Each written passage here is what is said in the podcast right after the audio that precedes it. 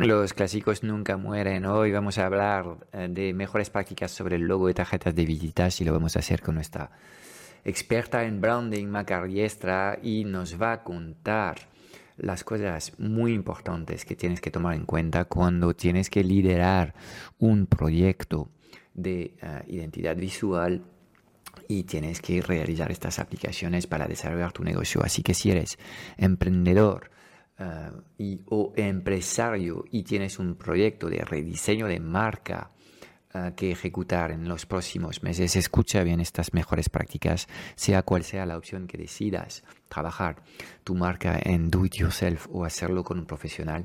Eh, aquí te explicamos cómo poder crear una identidad visual que impacte y te represente del todo.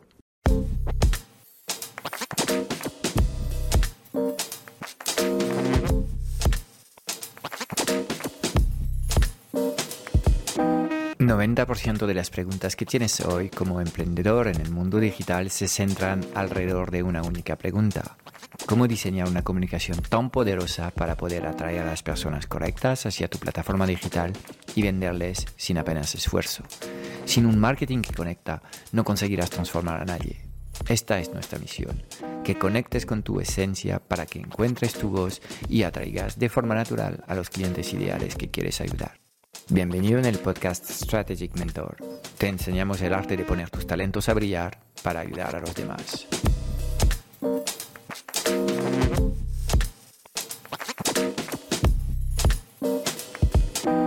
Buenos días a todos y nuevo episodio, episodio 42 de este podcast Strategic Mentor. Y hoy sigo en mi misión, en nuestra misión, porque hoy me acompaña Maca, Maca Riestra, de nuevo en el episodio del podcast nuestra misión especial para salvar tu marca del olvido, ¿de acuerdo?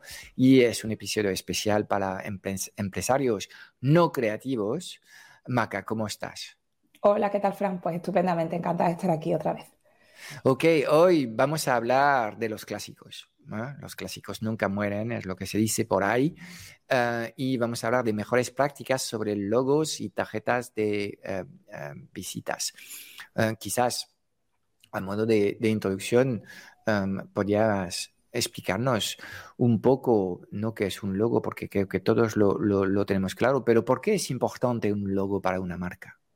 Vale, pues el logo al final, como bien has dicho, todos tenemos una idea de lo, vamos, todos tenemos en la cabeza lo que es, un símbolo que identifica a una marca, ¿no? Pues es importante porque es su representación gráfica, digamos, más reconocible, ¿vale? Es un identificador gráfico de los conceptos abstractos que forman la marca. Entonces debe ser, debe cumplir, digamos, unos requisitos eh, para, que sea un buen logo, ¿no? Que debe ser simple, original, debe ser representativo, es decir, que capte la esencia y refuerce el mensaje de la marca. Eh, luego ya entrando a nivel de diseño, debe ser escalable, que luego si quieres hablamos de esto, eh, debe ser memorable, durable y relevante, es decir, que sea atractivo para el público objetivo. Dios, unas cuantas, unas cuantos atributos complicaditos, con lo cual me imagino que el proceso de, diseño y creación de un logo no, debe ser del todo sencillo. No lo es, no lo es. Ok. Eh, según me comentabas en la preparación del episodio, hay, para ti dos tipos de, de, logos. ¿Nos presentas un poco estas dos grandes familias que pueden existir? Sí, realmente eh, esto es una, división como muy de estar por casa, ¿vale? Hay otras muchas definiciones para, para dividir, digamos, los, logos, pero a nuestro nivel yo los distingo entre logos eh, tipográficos y no tipográficos. Esto significa los logos eh, tipográficos son los que están formados exclusivamente por el nombre de la marca, escrito. ¿Vale? Y luego los no tipográficos, aquí meteríamos a todos los demás, ¿vale? Que, son imagotipos y, otros, y otras definiciones más técnicas, digamos, pero al final son los que tienen, pues, algún simbolito, mm, en fin, estas cosas, ¿no? Son más complicados, digamos. Ok, y bueno, yo te voy a hacer una pregunta muy básica. ¿Cuál de los dos es mejor?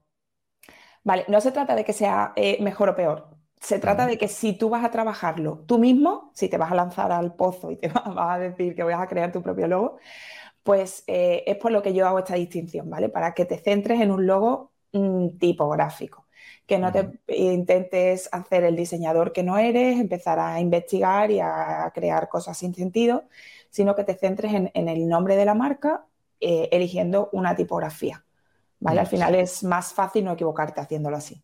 Eso es, eso es. Como yo he practicado durante mucho, mucho tiempo, las identidades visuales caseras, obviamente, cuando eh, te limitas a crear un, un, logo basado en tu nombre y una tipografía, minimizas el riesgo de que las cosas salgan muy mal.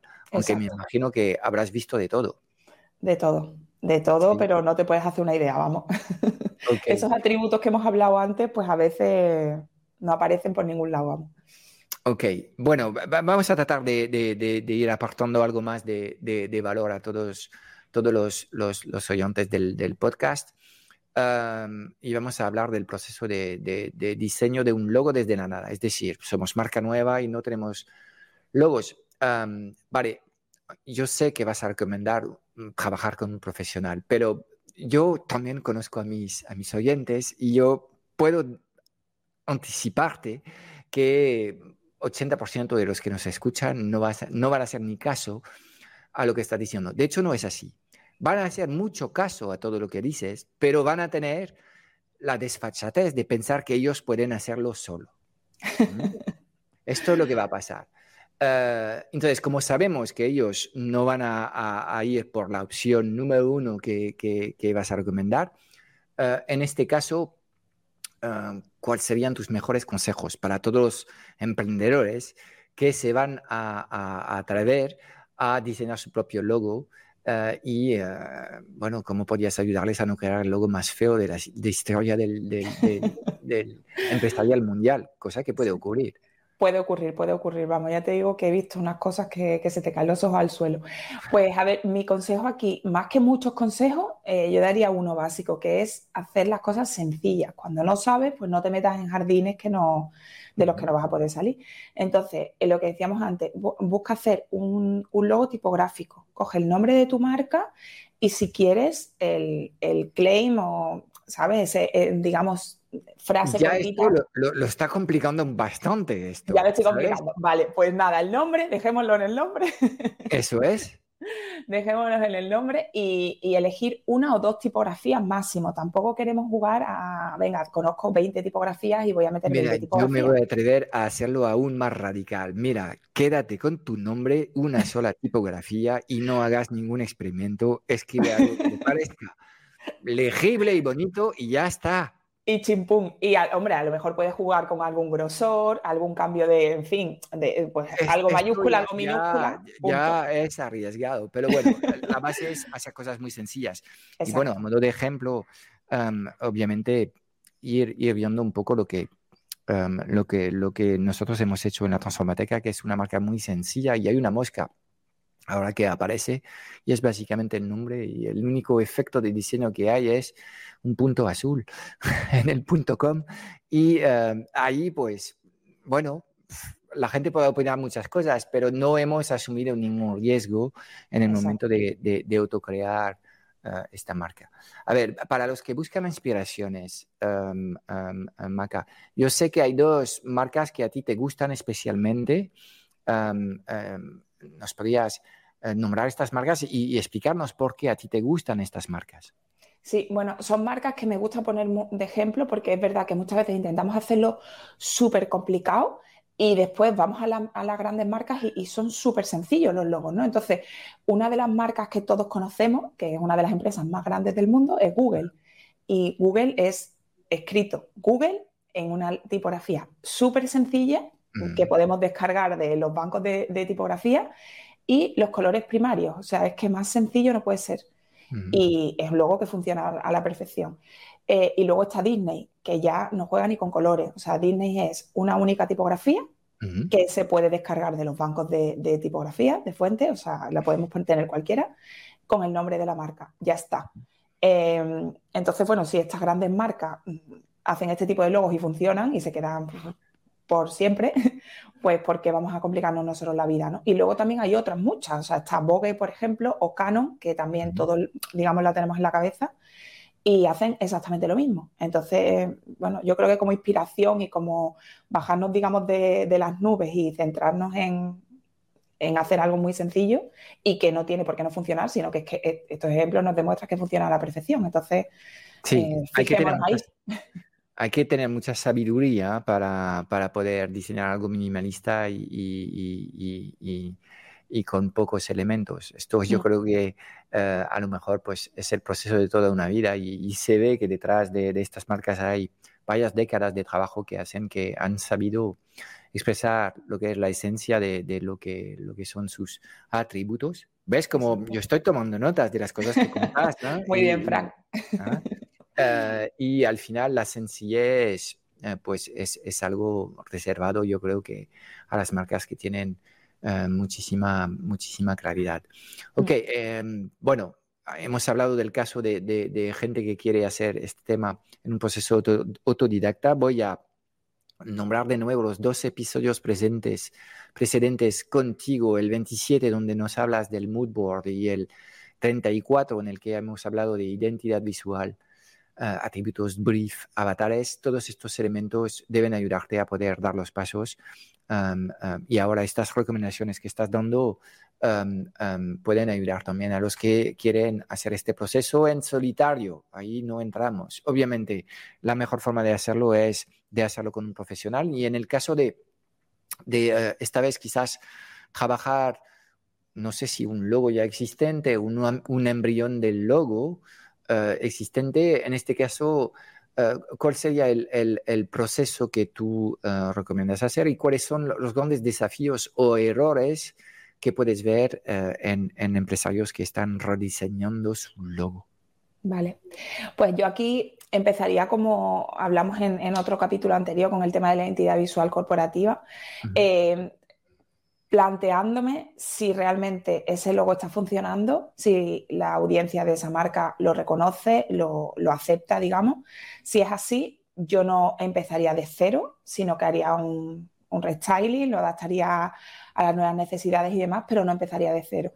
En caso de que el logo sea algo que ni va ni viene, que no está funcionando, que la gente ni lo identifica ni nada y no represente, digamos, el, empresario no se siente identificado ahí, pues sí se podría empezar de cero. Pero normalmente, si hay un camino detrás, ya, ya hay que trabajar un poco con, las bases, ¿no? Con lo que existe, digamos. Y hacer un trabajo, pues eso, de darle un, aire nuevo, eh, hacerlo más mm, adaptado a las necesidades, pero partiendo de lo que hay. Luego, eh, grandes desafíos, pues hacerlo más sencillo, justo lo que estábamos hablando antes. Al final, mm, lo ideal es que un logo no tenga nada superfluo, nada que no aporte. Y muchas veces, pues tiene un millón de chirimbolitos y cosas. Entonces, pues ahí hay un trabajo un poco de, volver a la esencia, ¿no? Es más un trabajo de quitar que de poner, entiendo. Sin duda, sin duda. Mucho más de quitar que de poner. Luego, ¿qué más? Eh, el tema del tamaño, que, aquí cuando te decía antes que, me he encontrado cosas para flipar, es porque muchas veces está hecho un logo que solamente funciona en un determinado tamaño, que en cuanto lo intentas escalar a una escala más pequeña o a otro tipo de formato, es que no funciona nada, no se lee, todo se mezcla, entonces hay que tener muy claro que un logo eh, tiene que funcionar en muchos tamaños distintos, desde grande hasta pequeñito, entonces o es el mismo o tenemos que tener distintas versiones. Pero al final siempre tiene que ser legible en todos los formatos y tamaños que, en los que se va a usar. No vale lo mismo simplemente escalando. Eso no suele funcionar en todos, al menos. ¿no? En, un, logo como Nike, por ejemplo, pues, pues sí funciona. Pero en otros más complejos, pues no. Em, luego el tema... es, un tema interesante, sobre todo si, si como yo trabajas con un, logo tipo, tipo, es decir, mm, una palabra, obviamente la transformateca es bastante eh, larga la palabra. Y eh, cuando tengo que tener una, versión cuadrada, por ejemplo, de este logo, pues ahí tenemos un bonito desafío y de hecho hemos tenido que aportar una respuesta específica ah, para este tema. Entonces, ahí obviamente si estás trabajando con un símbolo, pues tener estas versiones Em, cuadradas o pequeñas, es más fácil cuando tienes un símbolo y algo de texto, porque ahí hay más diversidad en lo que es la esencia del logo. Sí, eso es cierto. Sino también la solución que le habéis dado vosotros e, está bien, o sea, al final es hacer una, bueno, como un resumen de la palabra, ¿no? En, varias letras que la hacen representativa y, ya tienes ahí como tu símbolo, ¿no? Pero evidentemente, eh, sobre todo en negocios digitales, eso lo vamos a tener, o sea, lo vamos a necesitar para todos los perfiles de las redes y demás. Entonces, eso hay que tenerlo muy en cuenta. Entonces, el tema de la legibilidad del logo en, los distintos tamaños es para ti un tema especialmente importante, lo, cual demuestra que el logo es, ante todo un elemento funcional. Exacto. Sí, sí, un logo no es algo bonito, que también tiene que ser algo, bueno, no bonito, sino representativo, ¿no? Pero sobre todo tiene que funcionar, ¿no? Y muchas mm. veces, eh, yo creo que a todos nos, ha pasado, que vas por, incluso por la calle o donde sea, ves un logo y no sabes qué narices pone. Y dices, pero ¿eso qué es? una G, una S, una F, no sé. Eh, entonces, vale, igual han estado tres días eligiendo la tipografía, pero si yo al final, eh, en cinco segundos, no sé lo que pone, ese logo no está funcionando. Y eso también, pues con los símbolos, los tamaños y todo esto, ¿no? Sí, em, yo también eh, a veces me topo con, logos, en general no son logos de grandes marcas, porque ahí el trabajo está bien hecho, pero son logos que tienen desequilibrio en, los distintos elementos. Hay algunas algunas partes del logo demasiado grandes y esto no encaja con el resto. Entonces, este tema del, equilibrio en, los distintos elementos, ¿crees que es un tema también relevante? Sí, totalmente. Y en, los elementos y en los colores, por ejemplo, también. Que muchas mm. veces la elección de los colores hace que se vea muchísimo más una parte que es secundaria, a lo mejor. Eh, los contrastes. Aquí es que es un tema en el que hay que hilar fino, porque al final es un elemento que tiene que ser mm, sencillo, sí, pero tiene que funcionar. Entonces, al final, tiene que, se tiene que poder adaptar a todos los formatos, lo que decíamos antes, pero tiene que ser legible en todos y tiene que tener cada cosa su peso, su equilibrio, o el típico logo que parece que se te va a caer para un lado, ¿sabes? Porque a lo mejor, por ejemplo, hay cosas que están centradas, pero no hay que tener, o sea, pero a lo mejor en ese logo centrada no funciona, tiene que ser, ¿sabes lo que te digo? O sea, que al final mm, hay que jugar con muchas cosas para que eso encaje bien y sea armonioso también, ¿no? Ok, una vez que hemos terminado el proceso de diseño del logo, eh, has mencionado varias veces en nuestras conversaciones la importancia de tener una, versión eh, en formato vectorial del logo. Explícanos un poco qué, significa esto. Vale, el formato vectorial no es otra cosa que un formato en el que tú, por mucho que hagas zoom, eso no se pixela. ¿Vale? Sigue siempre teniendo las líneas definidas. Entonces, mm. muchas veces lo que pasa es que cuando creamos un, logo de una forma más amateur, digamos, pues creamos un JPG, por ejemplo, y nos pensamos que con eso funcionamos. Y un JPG no funcionamos. Porque no si diseñas con PowerPoint, es probable que te topes con esta limitación muy rápido. Sí, al final es algo que nos va a pasar. Entonces, eh, hay que tener formatos vectoriales. Esto al final, bueno, un PDF es vectorial, por ejemplo, pero luego todos los archivos, digamos, originales del logo. Eh, que te permiten guardarlo en distintas versiones, distintos tamaños y demás, ¿no? Entonces, esto es importante tenerlo. Ok. Eh, ¿La versión blanco y negro de un logo es útil, es importante? ¿Cómo lo ves tú?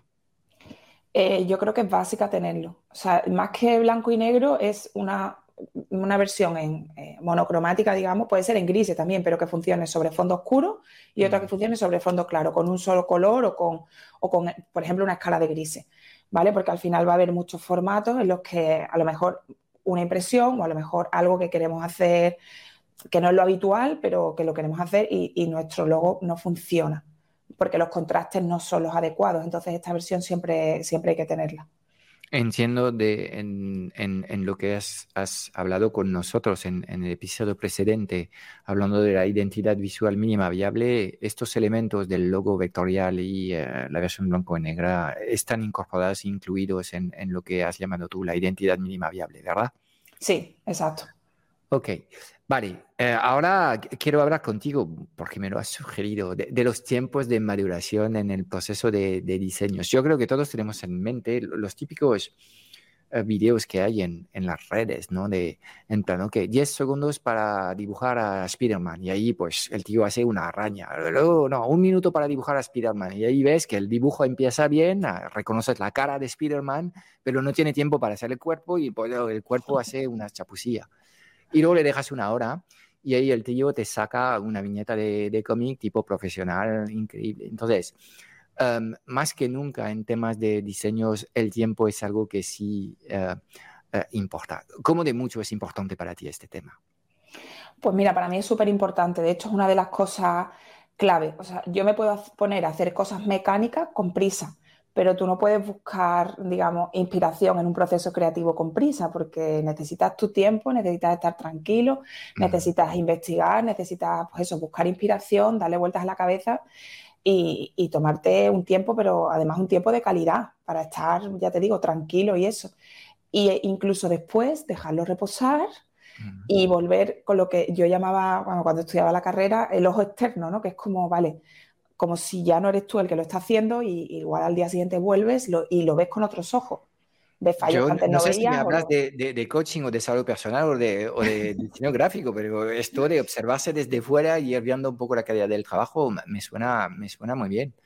Mm. ok, entonces, primero, desde tu, tu, tu, faceta de diseñadora, cuando tú estás haciendo un trabajo, imaginamos que trabajas una identidad para, para mí, y tienes, digamos, una versión casi lista, ¿cuánto tiempo la dejas pausar y madurar antes de echarle esta visión externa, como has dicho, y, decir, ok, Frank, te comparto esto porque creo que esto está listo?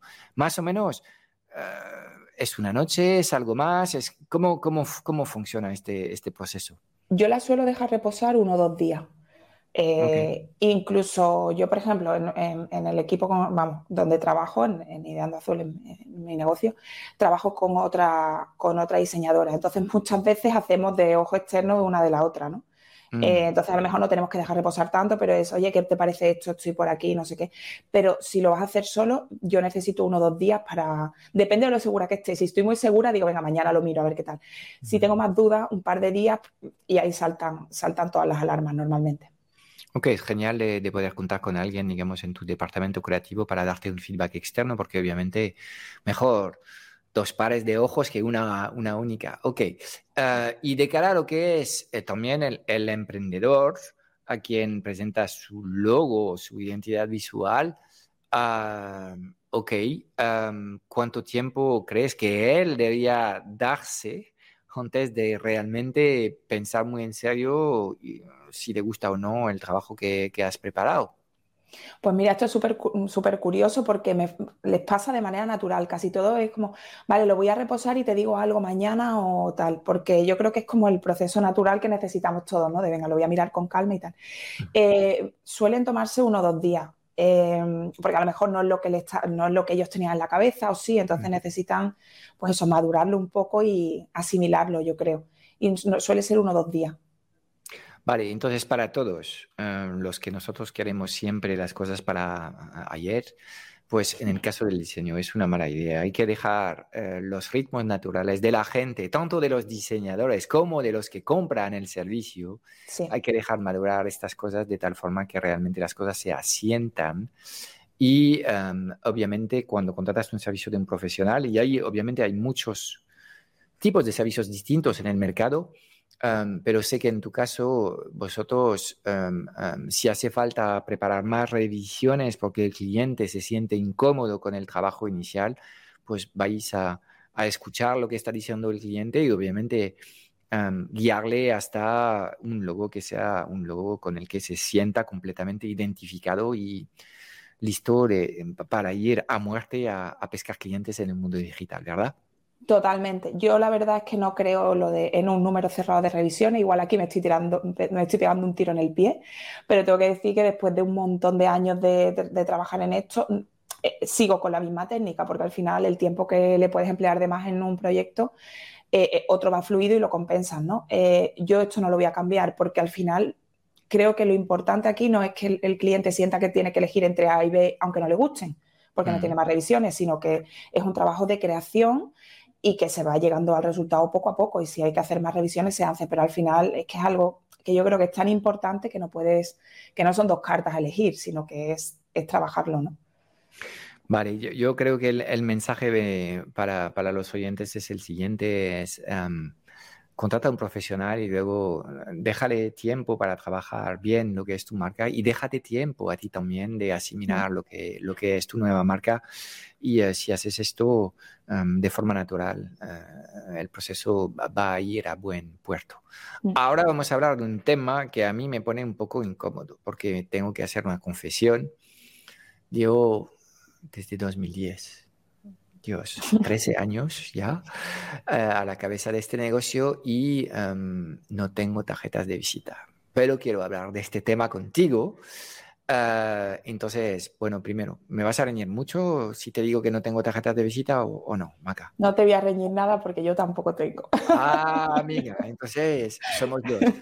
Entonces, eh, este tema depende un poco del target, del tipo de negocio y de, y de, de si te encuentras mucho con, con, la gente, si vas a ferias o no. Obviamente, si mi actividad principal de captación de clientes se basaba en ir a ferias y, eh, o a, visitar a muchos clientes, es probable que uno de los de las herramientas, de las aplicaciones que tenía de mi identidad digital fuese esta tarjeta de, visitas. Ok, ah, en cualquier caso, vamos a hablar justamente de, de, este tema. Y um, si tenemos que, que em, si me tienes que ayudar a, diseñar una tarjeta de visita impactante y memorable, ¿por, dónde empezaríamos este proceso? Pues mira, yo lo primero que haría es o sea, preguntarte sinceramente si lo quieres muy innovador o tradicional y, y, más práctico, porque al final lo que me he ido encontrando es que la gente lo que quiere es el formato tradicional, o por lo menos es lo que me he encontrado casi siempre, porque es lo práctico, la gente la mete en el tarjetero que están hechas con unas dimensiones o la mete en la cartera que está hecha con unas dimensiones. Si tu tarjeta se queda fuera del tarjetero, pues ya no la quieren, ¿no? Entonces, al final, ¿hasta qué punto el formato, por ejemplo, tiene que ser súper innovador? Pues ahí dejo un poco la duda, depende de también de, a quién te dirijas y demás, ¿no? Em, pero aquí volvemos a lo mismo, o sea, el qué quieres transmitir, pues si eres súper innovador, pues tienes que llevar una tarjeta rompedora, igual con distintas capas o con un formato completamente diferente. Pero si al final mm, ese no es una de tus, de tus fuertes, pues, pues casi seguro que te vas a quedar con una tarjeta tradicional de 8 centímetros y medio por 5 o 4 y medio, que es la que suelen tener todas. Eh, eso sí, no caer en el error, igual que hablábamos con el del logo, de intentar meter de todo allí, porque eso no es una enciclopedia ni es una Biblia. Vamos a ir a los, a los elementos que realmente son necesarios. No hay que poner todos los perfiles de las redes con todo su URL completa, ni poner todo. Entonces, mm, realmente, ¿qué medio de contacto quieres que, vamos, que, usen tus clientes? El email, pon el email. Eh, sabes cuatro cosas, pero no, no meter 20.000 cosas, al menos que sea súper necesario para ti. Em, y luego, por supuesto, no dejar atrás todo lo que hemos trabajado de la marca que no sea una tarjeta estándar, que tenga tus colores corporativos, tu tipografía, por favor, en fin, tu logo, esas cosas, ¿no? Vale, ¿recto verso o recto solo? Yo diría recto verso. Al final tenemos un espacio, vamos a usarlo, ¿no? Y además también así las cosas respiran más, igual en una, en una de las caras eh, la dejaría por completo a la marca, el logo o los colores, algo más impactante y la parte eh, contraria pues dejar datos de contacto y demás y ya está. Vale, he visto algunas eh, tarjetas justamente en una de las dos caras, eh, en el verso, normalmente con un call to action o un código QR.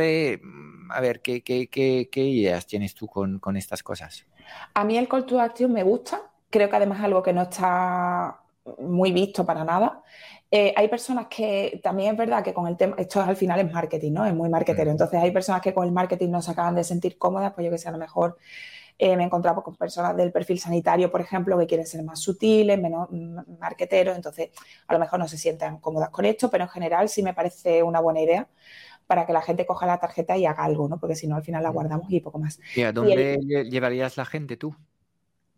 Hombre, yo a la página web, claramente. Ok, de acuerdo.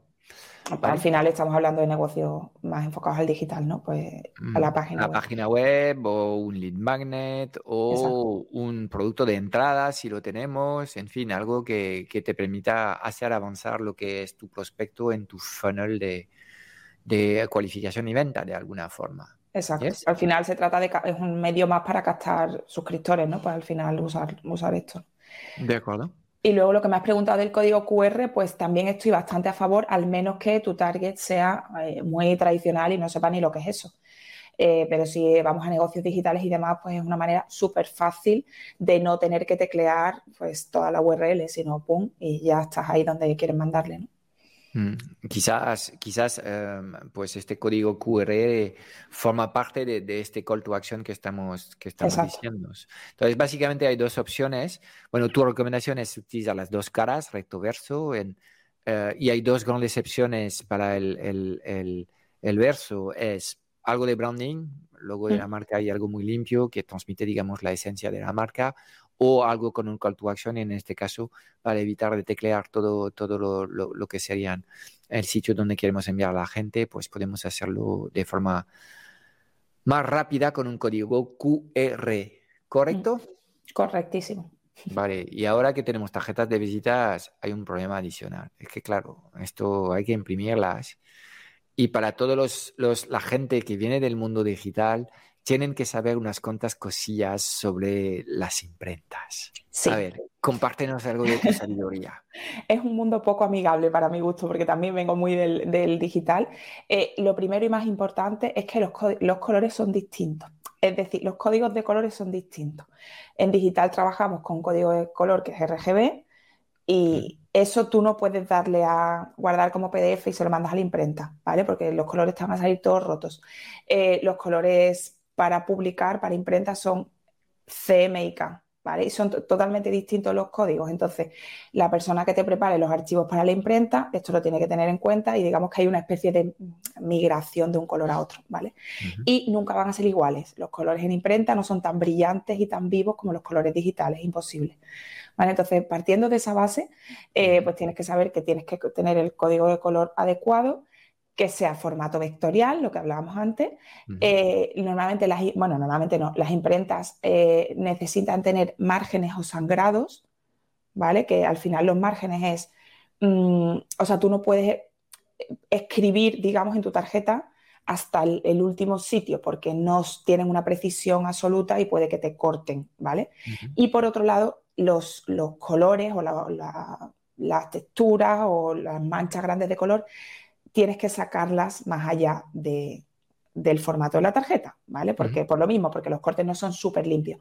Esto se llama el sangrado. Entonces, depende de la imprenta, pues tiene una dimensión u otra. Normalmente con 3 milímetros o así es suficiente, pero no está de más hablar con la imprenta, sobre todo sacar una prueba, porque si no después pasan cosas, pues como que se te queda una marquita blanca alrededor o cosas de estas que quedan feísimas y pedir pruebas, porque normalmente todas las imprentas te dan, te hacen un número de pruebas de forma gratuita, entonces así ya vas sobre seguro. Yes, ok, yo creo que estos son buenos consejos porque en efecto, cuando quieres ir muy rápido, yo sé que esto es muy trendy, en el mundo digital todos queremos ir súper rápido, no obstante, eh, para estas, este tipo de proyectos, eh, pedir una prueba es, siempre muy inteligente um, porque así vas a poder confirmar que realmente eh, todo sale como, como tú lo, lo deseas. Ok, entonces eh, la misma pregunta que te hago siempre cuando vamos eh, a punto de cerrar un episodio, Maca. Eh, tu mejor consejo para un empresario que necesita un logo y unas tarjetas de visitas, ¿cuál sería? Que se ponga en manos de alguien que sepa. De acuerdo. Entonces, como siempre, te, pido un poco más de información sobre el proceso y los tiempos y los presupuestos en caso de querer tener trabajar con un profesional para estos temas. Vale, eh, el tema de los tiempos, pues hablamos de tres, cuatro semanas para, como no podemos crear un logo solo, sino que tenemos que, crear toda la identidad y demás, pues forma mm. parte de, este proceso. Eh, sería como la salida del, proceso de la identidad visual. Básicamente tienes que hacer todo el proceso para llegar al resultado. Mm. Exacto. Entonces al final hablamos de esas tres, cuatro semanas y al final, bueno, pues la tarjeta de visita no es más que, un material corporativo, es una aplicación. Entonces en esas cuatro semanas lo veo factible que se puedan tener.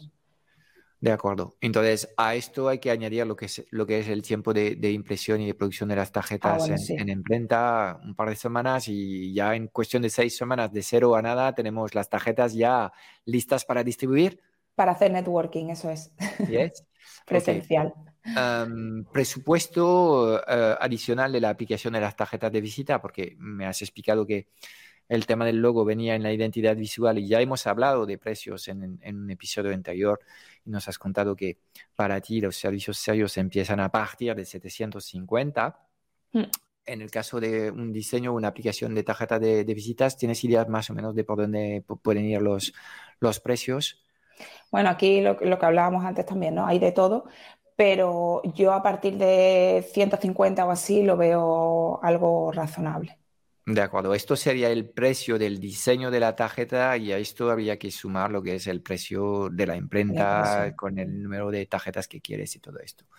Ok, vale, perfecto. Pues como siempre, muchas gracias Maca por compartir tu, tu expertise y sé que también nos has preparado un, un, un, recurso para todos los miembros del club Strategic Mentor. ¿Nos cuentas qué es? Sí, pues hoy, eh, bueno, lo que he preparado es una, una plantilla de una tarjeta de visita, ¿vale? Con estas... Así que voy a poder tener una. Sí. Muy bien. para tus eventos presenciales. ¿En qué formato es? Eh, formato Canva. Canva es una aplicación, bueno, tú conoces bien, pero para que no, que no lo conozcas, es una aplicación online que, que puede usar, es gratuita y puede usar cualquier persona. Genial. Pues nada, nos vemos de nuevo en unos cuantos episodios para volver a hablar de estos temas de diseño y hablamos esta vez de coherencia de marca. Y es un tema que a mí me duele bastante porque reconozco que me cuesta horrores mantener mi marca coherente en los distintos canales. Pero de esto hablamos en el próximo episodio, será el episodio 50. Maca, muchísimas gracias. Nos vemos en unas cuantas semanas. Muchas gracias, Fran. Hasta pronto. Chao, chao. Es todo para hoy. Espero haberte dado claridad en un mundo digital cada vez más confuso y agitado sobre los qué y los porqués. Si buscas los cómo, porque quieres que te ayudemos a acelerar la facturación de tu negocio o a escalar tus resultados con tu equipo A, echaré un vistazo a nuestro Club Strategic Mentor en www.clubstrategicmentor.com. Y déjame darte tres razones de peso para apuntarte. Cada semana en el club vas a recibir una píldora estratégica de implementación rápida para ayudarte a clarificar tu visión, gestionar mejor tu energía, tu equipo y tus operaciones. También tendrás acceso a una sesión de coaching grupal a la semana para volver a, a recargar tus baterías y a enfocarte en lo importante y tendrás acceso a un foro de conversaciones de mucho valor generado por la mejor comunidad de mentores en habla hispana. Mira, no hay nada que no sepas, tan solo hay cosas que no haces. Y en el Club Strategic Mentor trabajamos las fundaciones que no se ven y que encontrarás en el 100% de los negocios visibles y memorables del mundo digital. Y además te acompañamos de forma holística en todas las facetas de tu vida, visión, energía, productividad, negocios, relaciones, dinero y propósito. Te espero dentro en www.clubstrategicmentor.com.